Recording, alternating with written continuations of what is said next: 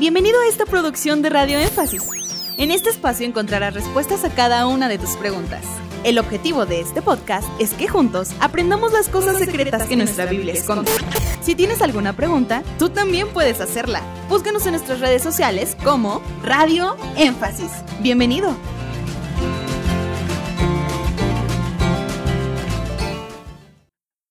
En segunda Tesalonicenses 2:4, el cual se opone y se levanta contra todo lo que se llama Dios o es objeto de culto, tanto que se sienta en el templo de Dios como Dios, haciéndose pasar por Dios.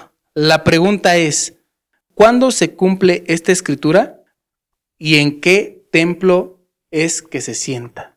La escritura se cumple cuando hay una transición de lo que sería el falso profeta a ser la bestia.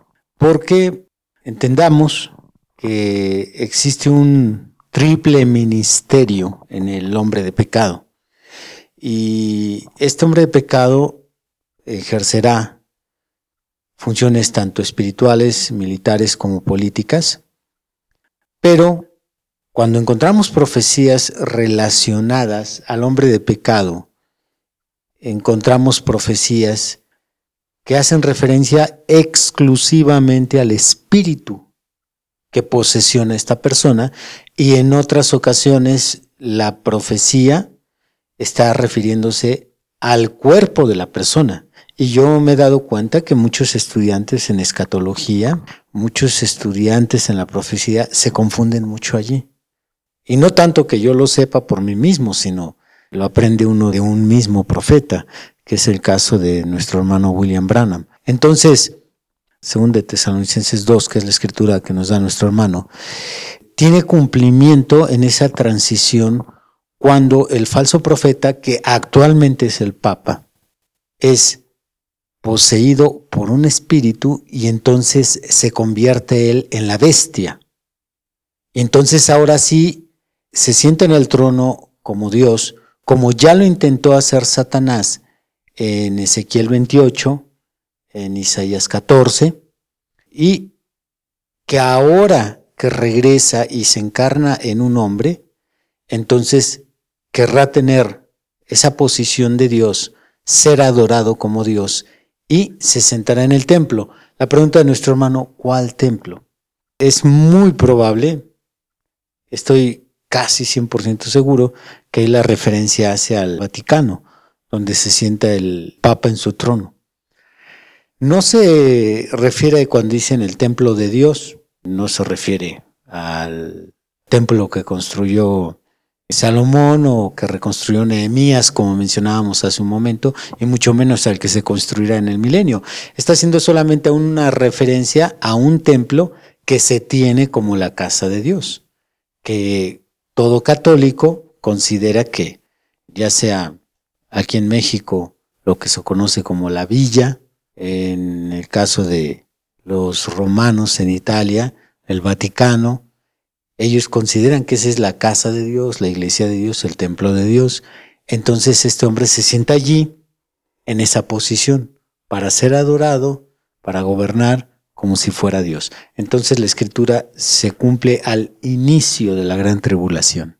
Muy bien, entonces esta transición de la cual usted nos está hablando, el posicionamiento de este espíritu para que el Papa deje de ser el falso profeta y ahora sea la bestia, viene acompañado de eventos políticos internacionalmente. Sí, vemos en las noticias que la relación con Roma ha venido en crecimiento por ahí desde el siglo XIII, XIV hasta nuestros días. En el siglo XV y XVI, Roma tenía control militar sobre las naciones. El peso que tenía un papa era el mismo peso que tenían los reyes de aquella época. Hoy en nuestros días, las naciones se han independizado, pero la relación política con el papa es extremadamente estrecha. Podemos ver las fotografías de los presidentes, gobernantes y los pocos reyes, los pocos monarcas que quedan con el Papa en la prensa.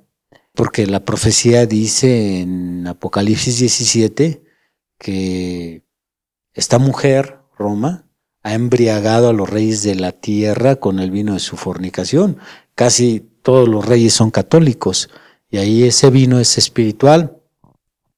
Se refiere a la revelación que Roma le ha dado al mundo entero. Entonces, estas relaciones que existen actualmente entre los presidentes y Roma van a llegar a un clímax de un acuerdo político donde le van a entregar el poder. ¿Para qué? Para que lo que es el Concilio Mundial de Iglesias tenga una relación estrecha en temas políticos en todos los países. Todo esto se vincule de una manera indisoluble. ¡Hey! Gracias por llegar hasta el final de este podcast. Esperamos que cada una de tus interrogantes haya sido resuelta. Te esperamos aquí para resolver más de tus preguntas.